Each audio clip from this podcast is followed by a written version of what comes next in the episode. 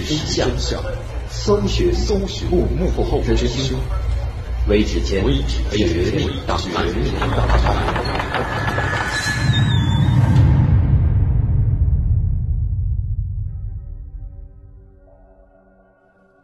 还原事实，探索真相。这里是微指尖绝密档案，我是大碗。本期我们将继续讲述谁在背我飞行。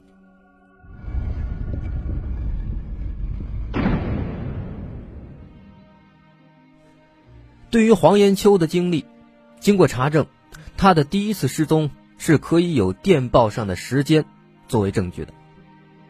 事发后的第二天。上海遣送站的确给新寨村发了电报。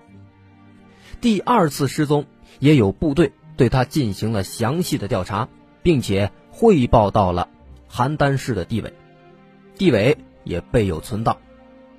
他第三次的出走，根据他的回忆，只有天气可以作为参考。根据国家气象台的资料分析，事发的时间内。他所经过的九大城市当天的天气状况是晴天或者多云，福州的天气是阴天，这跟他的口述也是基本符合。从另一个方面看，飞行人三次带他出去神游，如果是当事人虚构的话，那么村委会、广大群众、部队干部、战士以及遣送站的职工都愿意长期作为他的伪证吗？他几经周折，又为此背了二百多块钱的债务，闹得连妻子都跟他离婚了，这又有什么意义呢？未婚妻离去，成家成为泡影，他能坚持天方夜谭而不要家庭吗？如果这是他杜撰的神话，一个憨厚诚实的村民当时能如此的异想天开吗？经过多少人的非议审问？他能永远的沉默如一、守口如瓶吗？对此，很多人对相关的当事人进行了调查。首先，我们来看调查的第一个人——吕庆堂。这个吕庆堂就是原上海浦东高炮三师后勤部的部长。吕庆堂说过，他只见过黄延秋一次。就是他第一次来到高炮师部队营地，他家的时候，当时黄延秋在高炮师部队军营的吕庆堂家住了一个晚上，见过面，和这个黄延秋谈过话，吕庆堂感觉黄延秋是个憨厚老实的农民。根据吕庆堂所说，这个黄延秋第一次来到他家的时候，是吕庆堂用部队的小汽车。派了后勤部的副部长卢俊喜和从家乡来的黄延秋的堂哥黄延明和远亲钱鹤一起去上海自蒙路收容所领出黄延秋的。接回这个吕庆堂家之后呢，给这个黄延秋啊煮了一斤挂面。到了第二天，他们就派卢俊喜这个副部长还有他的干事王恩惠，把他们送回了老家。这个黄延秋第二次到这个吕庆堂家，根据吕庆堂的描述，是这个黄延秋自己一个人找到的他家的家门。当时吕庆堂正在南京开会，是他的老伴李玉英和儿子吕海生接见的。根据回忆，当时他儿子吕海生给黄延秋煮了一斤挂面，他全吃了，吃了之后就呼呼睡了。之后，副部长卢俊熙打电话到南京找到。吕庆堂请示，当时吕庆堂还特地叫这个副部长卢俊喜训斥了黄延秋一顿。第二天，部队又派了车，让这个吕庆堂的儿子吕海生送黄延秋到了火车上，还给他买了吃的，给了他点零花钱，直到看的这个火车开走之后，才回家。对于这个黄延秋第二次到吕庆堂家，这吕庆堂也感到非常的奇怪。这第一次来是他用部队的汽车把黄延秋接到他家的，而第二次是黄延秋穿过上海市到浦东这么远的路，自己来的。当时从这个原来的上海北站到他们部队的驻地，坐车坐船总共要走一个半小时。这黄延秋不知道吕庆堂家的地址，他是怎么到吕庆堂家的呢？部队的门卫跟传达室都不知道黄延秋进来了，他不经过门卫和传达室，又是怎么进来的呢？通过对吕庆堂的这番调查，也可以看出来，黄延秋这事儿到现在丝毫没有柳暗花明的意思。下面咱们来看调查的第二个人，李玉英，也就是吕庆堂的媳妇儿。李玉英曾经说过，她对黄延秋的印象，两次到他们家，她都见到了，认为他也是个老实巴交的农民。穿着农村的这个白布粗衣服，到他家去的时候呢，也没有任何的目的。问黄延秋是怎么来上海的呀？他两次来都说不知道是怎么来的，而且呢，据说当时黄延秋的神智还非常的正常。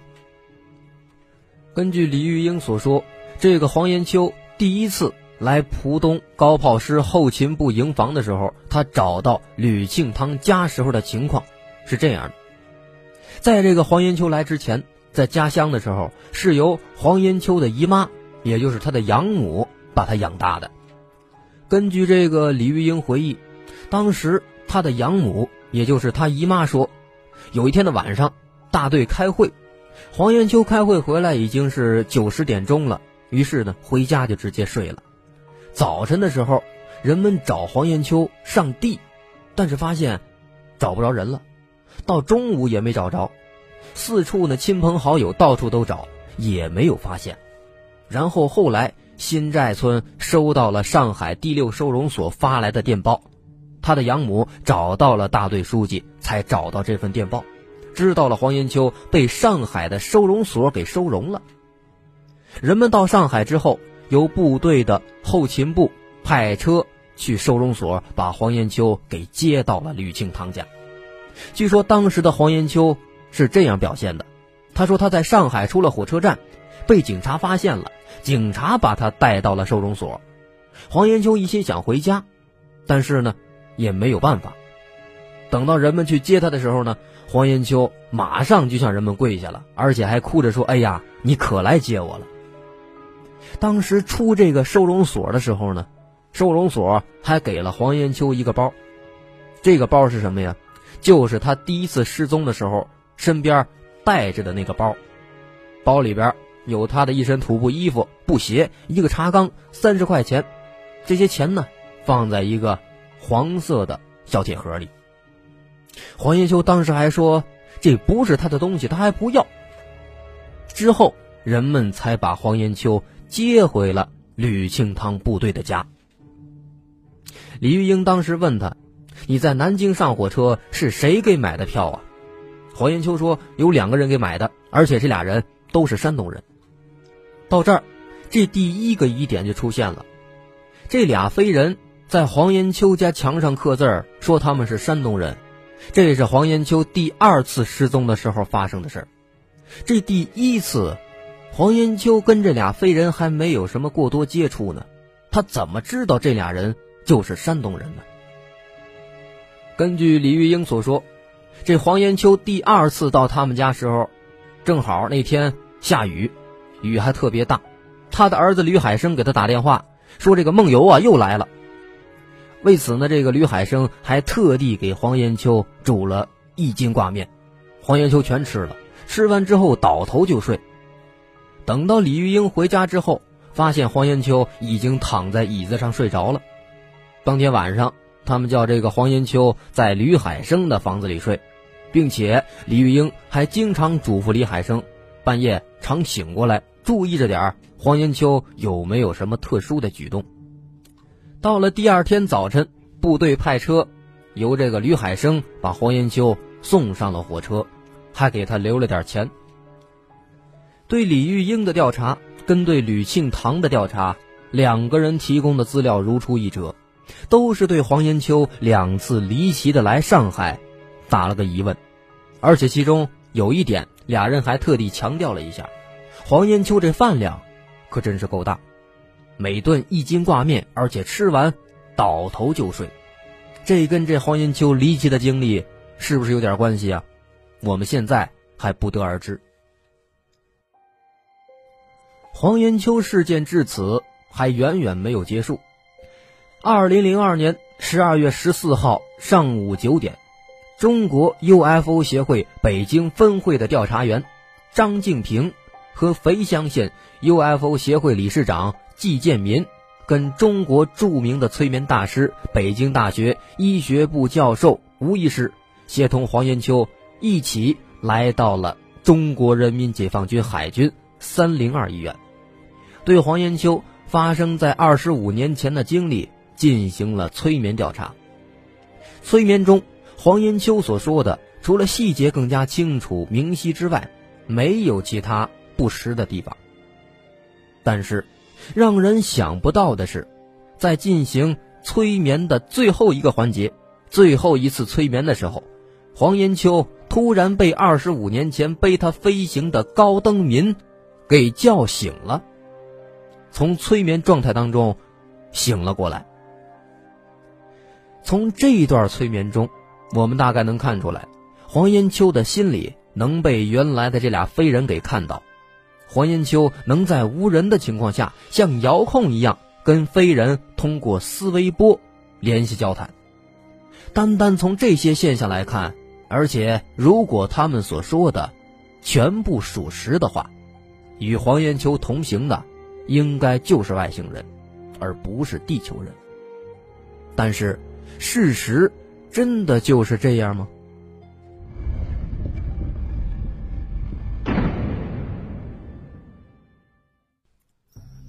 飞翔是人类的梦想，这个梦想诞生了现代飞机，甚至太空飞船。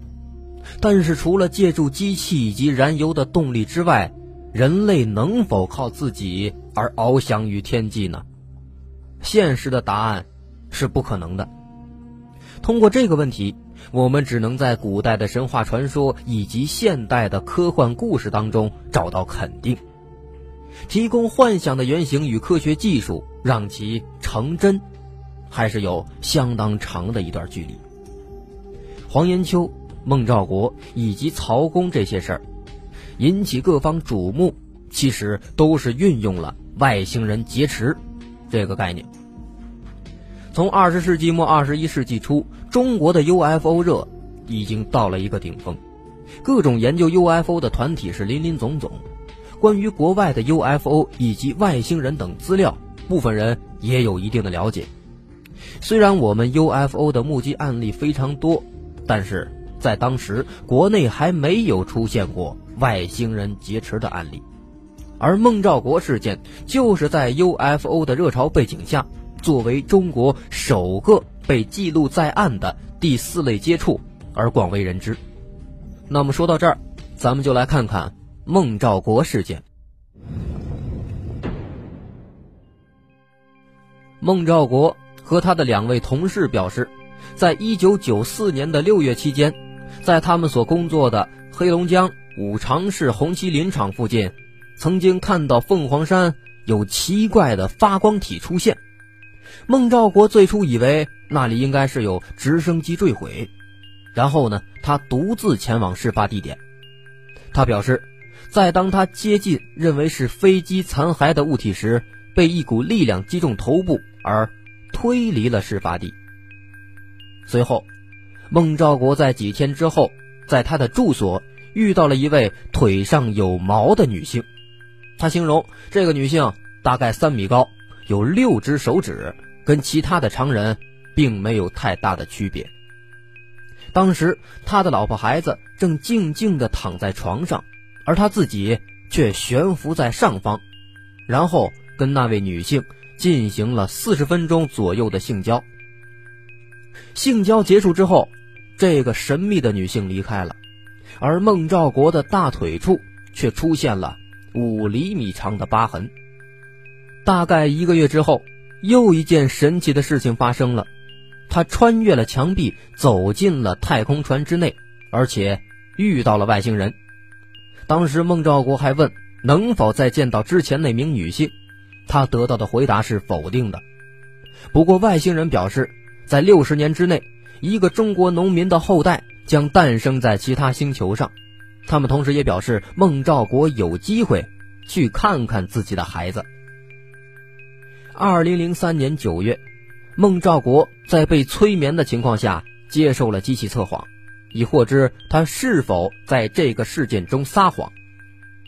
组织这次测谎的 UFO 研究者张静平表示，测谎结果显示孟兆国在这件事中并没有说谎。同时，张静平还说，医生在检查孟兆国大腿处的疤痕后表示，这个疤痕不是由于正常的受伤或者手术所造成的。从这件事发生之后，虽然外星人没有再出现在孟兆国家，但是。似乎也用心电感应和孟兆国保持着某种微妙的联系，比如孟兆国曾经写给陈公富的信中大谈地球环保问题，其中所运用的文化知识水平看来不像是一位只受过五年小学教育的人所写的。从这件事发生之后，也有很多人透过孟兆国向外星人请问一些关于地球的问题。听说也经常有惊人的答案，不过概括来说，外星人最常传达的讯息都是环保、提升意识水平和有关和平的问题。黄延秋身上发生的这几件事儿，跟孟兆国事件相比，引起关注的，并不是黄延秋本人，而是那两个神秘的飞人。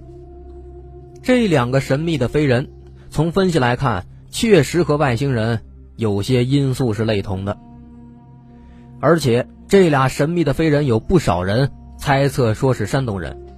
从黄延秋的证词中看，似乎他们在墙上留下了“山东高登民高延金”的字眼儿，看起来这俩人确实就是山东人。后来呢，也有人根据黄延秋的描述勾画出了这两个神秘飞人的形象。人们也猜测，这俩人啊，长得确实也像是山东人。其实呢，这也没什么意义，因为如果我说他长得像广东人，同样也可以。不过，在证词里确实有不少地方和山东有所联系，比如黄延秋说他看了几部电影，一部是在北京看的《逼上梁山》，一部是在天津看的《苦菜花》，这可都是发生在山东的故事。黄延秋是河北人，他为什么要和山东有联系呢？根据黄延秋所言，有些地方也许很多人都没留意到，就是神秘的飞人似乎和中国的小学语文有着不解之缘。第一次，他们说去要看日出，无意中提到了课文；第二次，在南京的长江大桥，虽然。这块内容没有说到课文，但是我们可以查找到，在小学的语文课中有一篇写的就是南京的长江大桥。为什么他们不说是武汉长江大桥呢？这是一条很珍贵的线索。按图索骥，我们大概可以从小学四年级到五年级的语文课本中找到“逼上梁山”“苦菜花”“日出”“南京长江大桥”这些素材，这让我们不禁怀疑。黄延秋的游记证词会不会就是把这些素材拼合为一个让人匪夷所思的剧本的呢？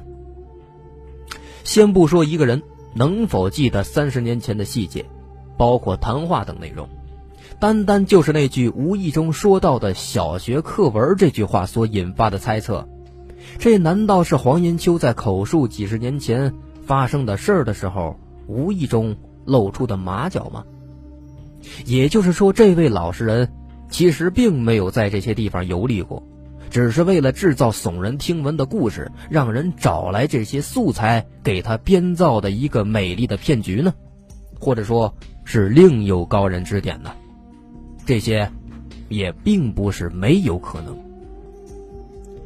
除此之外，前面的素材里还说他们用二百块钱吃了一顿饭，还有快餐。这种奇异的词语等等，很难符合当时现状的事情，而且还压根儿就没有提到粮票。其实，在六七十年代，当时还是靠粮票为主，而不是靠钱。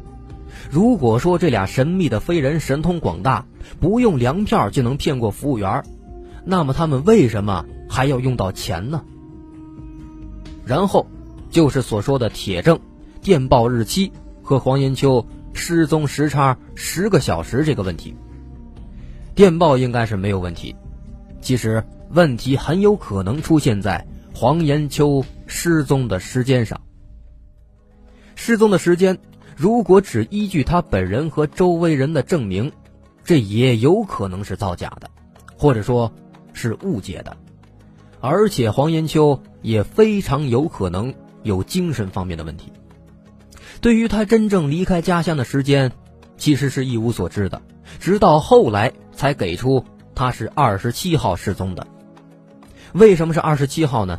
那是因为这是根据黄延秋自己的回忆并描述。所给出的失踪日期，很可能其实他就在二十七号的前几天就已经失踪了，这都是不得而知的。另外，除此之外，还有一个重要的漏洞。根据我们刚才所说的李玉英的调查，李玉英听黄延秋的养母说，黄延秋第一次失踪的时候是在某天开大会的晚上。而且大会还要求黄延秋第二天去上帝，而我们之前的资料所说，黄延秋第一次失踪是在他要结婚的前几天，并没有提及有开大会这么一说。而黄延秋第二次失踪，同样也是在开大会的晚上，同样大会也要求黄延秋第二天去上帝。那么这两次大会。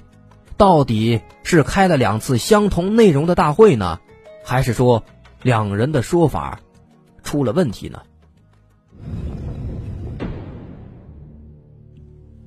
掌握了这么多线索之后，我们再来看黄延秋事件。官方虽然给他定义是黄延秋梦游，我看可能还真不是梦游。具体这还得从黄延秋说起。黄延秋他这人啊，在年轻时可能向往城市和部队的生活，但是因为每天需要劳作，工分也只有一毛多点而且结婚对象并非是自由恋爱。二十多岁的年轻人正是对世界充满幻想的年纪，他一直期盼着能够实现梦想，但老实本分的农民和环境的压迫之下，他又如何来实现这个梦想呢？婚期将至，急剧的矛盾和长期压抑之下的变通出现了心理异常，而做出了他不会也不敢做的事儿。例如，一个人跑到上海却失忆了。以我个人来判断，梦游也许只是一种表现，他可能还有某种人格异常。神秘的飞人也许就是他自己心里某个方面的人格。由于主次人格和幻境让他变得异常，人们由此产生的误解又以讹传讹，也造成了此事后来被逐渐的扭曲。至于黄延秋事件的真相到底是什么，我们现在还不得而知，也许以后永远也不会知道。